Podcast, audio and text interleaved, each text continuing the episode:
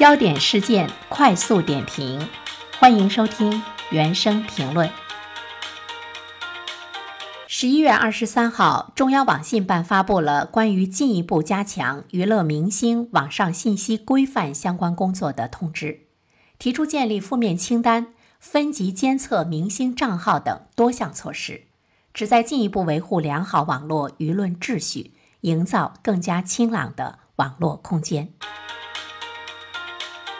这个通知的出台啊，我觉得就是为了加强娱乐明星的网上信息规范，为了治理娱乐圈的乱象丛生。今后呢，关于这些娱乐明星的消息，在网上你不能想怎么写就怎么写了，不能啥事儿都要在网上炒作一下，像畸形审美呀、炫富拜金啊、绯闻丑闻啊、情感纠纷呐、隐秘细节啊等等，这些内容现在的确是每天都占据着网站平台的头条版面。热搜榜单，可以说它占据了我们大量的公共平台的资源，而且呢，它在刻意吸引着我们的眼球，常常让人觉得这个社会就是被艺人、被戏子们占据了半边天。那么今后呢，以上的这些内容都被制止了，他们被列入到了负面清单中。说到这儿，我个人感觉网络的空气顿时会清朗起来。看来中央网信办这次呢是重拳出击了，但是不知道说到的事儿能不能做得到，能不能必须做到，我们还是抱以期待吧。不过在这儿呢，我想说一句实话，就是他们的行动力还是蛮强的。比如说，我们新闻广播今天一大早就接到了通知，所有的节目中不能出现这次。被列入到违法失德名单中八十八名网络主播和艺人的任何宣传信息，包括什么郭老师啊、铁山靠啊等网络主播，还有吴亦凡啊、郑爽啊等等演艺人员，不再让这些人有生存的空间，他们的职业生涯就此结束了。这就是失德艺人要付出的代价。我希望它是一场持久战。所以呢，期待着今后常态化的管理。说一说我看到这个通知的两点感触。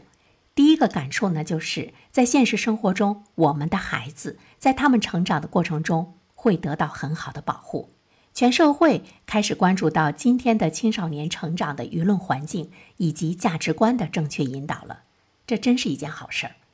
对那些德行有污的艺人，不能让他们再出现在屏幕上。这对年纪比较小、价值观不成熟的孩子们来说，是一种潜在的保护。我们的孩子在长期的教育中，独立思考、选择、辨别等能力是缺失的。他们对舆论宣传平台带有崇敬和信任的情感，盲目的听从就会被带进阴沟里。人人可以媒体人，资本大量进入社会舆论平台，刊播的信息都是为了流量。博得眼球，吸引广告商，而这些传播的不良信息有着极大的误导性。别说青少年，成年人也会出现措手不及、辨别不清的状况。关于艺人的报道和宣传，其实早就出现了劣币驱良币的状况，主流的价值观和积极向上的精神被玷污和驱赶。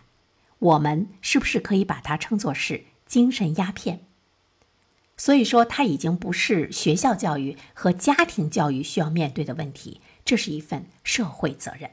给我带来的第二个感触呢，就是之所以会造成今天这样一种劣币驱良币的状况，说明我们的报道者和传播平台的出发点是有问题的，他们的关注点以及生产的传播内容，当然就有着巨大的问题。